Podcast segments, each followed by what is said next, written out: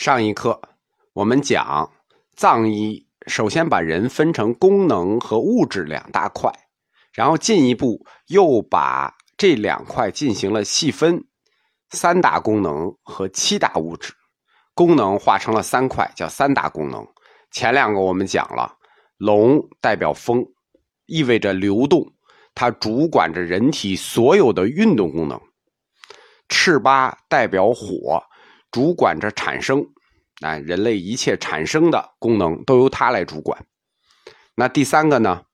第三个构成人体功能的因素叫做瓦干。瓦干呢，它翻译成汉语，它对应的不是一个词，一种物质。瓦干它一次就代表两个词，两种物质，它代表的是水和土。龙代表风。赤八代表火，瓦干代表水和土。你看地水火风就齐了嘛？为什么瓦干一次要代表两个物质呢？它是藏医对世界的一个看法。藏医认为啊，人和自然界的植物它是一样的，可以对应起来。因为对自然，就医生啊，他就是观察观察现象，他观察这个自然。这个植物是怎么长大的？一棵树，首先你得有个种子，对吧？种子慢慢长大，长成一棵树。植物它一个种子，你种在土里，你浇水，长成大树。那种子里一定有一种功能是什么呢？在吸收土壤里的养分和水分，对吧？他不了解现代科学，什么光合作用啊，什么那个吸收二氧化碳、固定二氧化碳，吸收这个土壤里的什么，他不懂这个。他就认为植物种子有一个功能，这个功能在吸收土壤里的养分，就让它长大了；吸收出土壤里的水分，就让这个植物里也充满了水。所以他认为人应该跟这个植物的种子很像，因为人开始也是一个种子嘛，对吧？人从一个种子长成大人，那他一定是跟种子很像，吸收这个水和土的功能。那。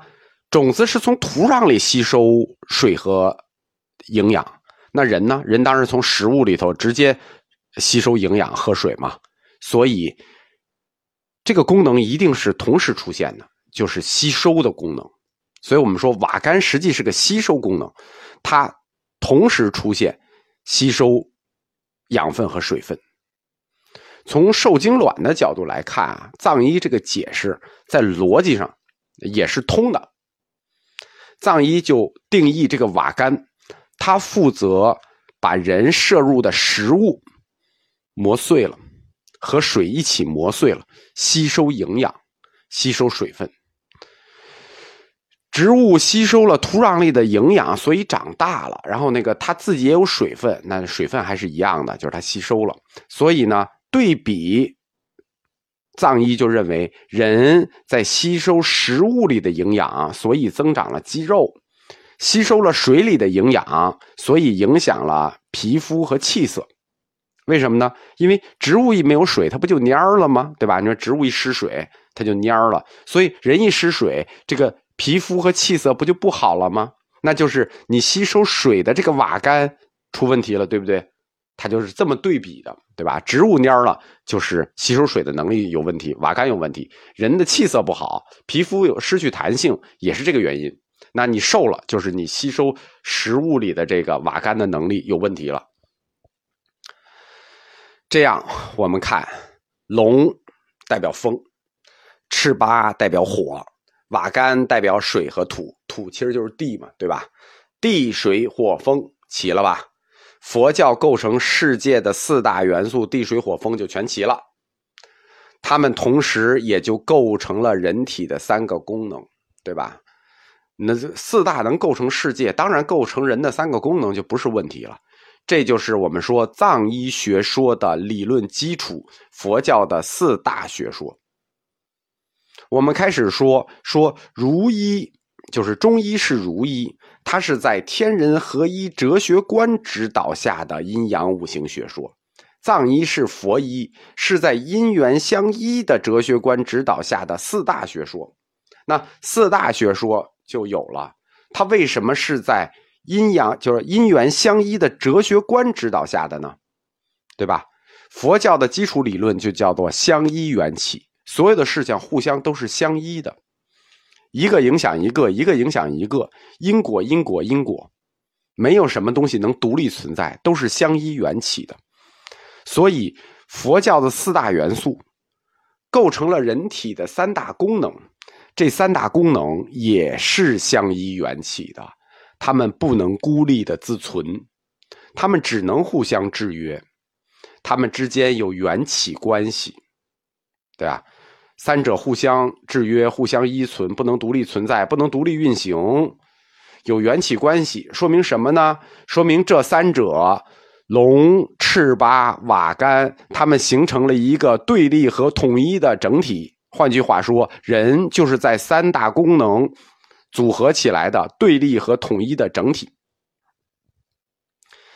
如果三个因素任何一个发生了危机，那另两个就立刻就失衡了，相依缘起嘛，对吧？就好像你三条腿站着，你断了一条腿，你肯定要摔倒。任何一个出了危机，另两个就失衡。人之所以得病，就是因为其中的一个出了问题，导致另两个的这种依存关系失去了平衡。所谓的治病，就是要把人的这三大功能恢复平衡。我们前面讲藏医认为人之所以有病，对吧？就是因为功能失去了平衡，功能残缺了。人得病，那就是要恢复三个功能之间的平衡。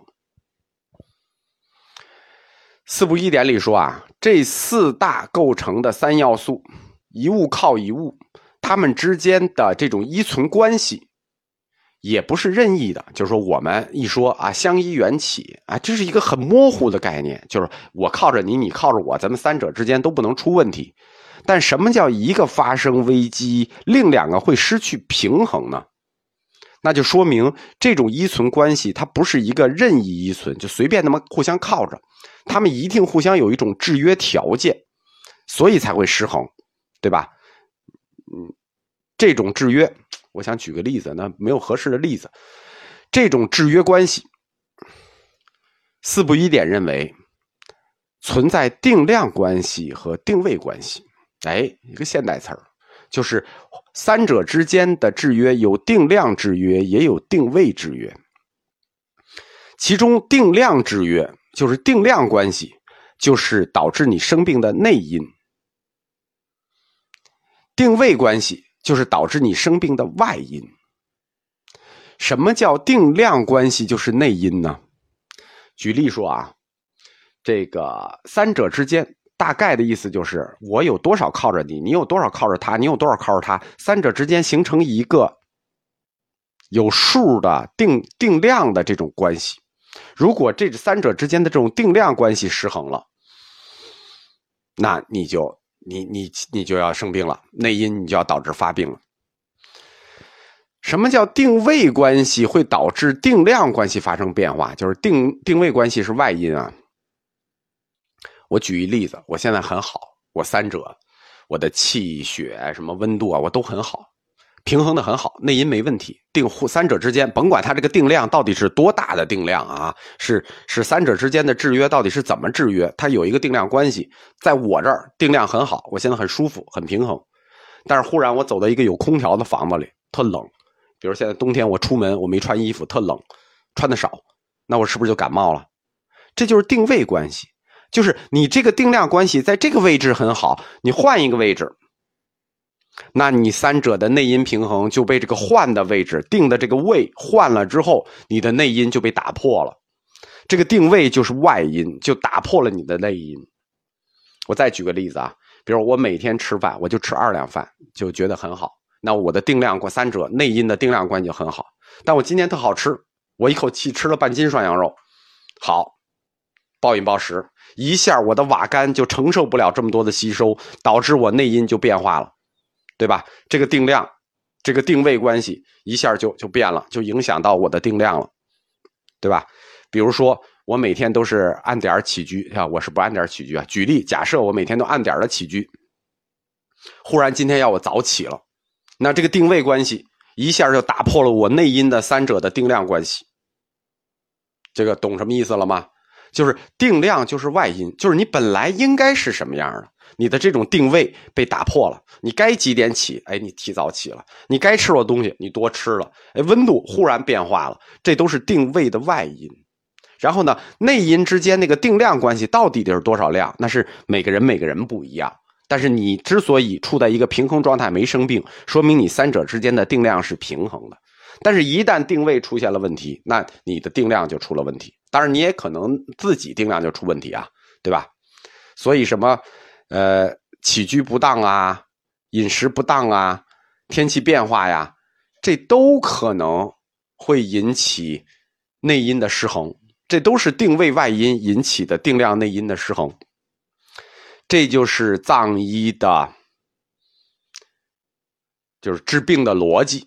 听着是不是好有逻辑、好有道理？就是你生病的原因，他解释清楚了，因为你解释清楚了原因，你才有办法去去治嘛。所以我们说，中医的理论不是白给的，藏医的理论它也不是白给的。那我们就把人的这个藏医说的三大功能讲完了，我们下一课讲七大物质。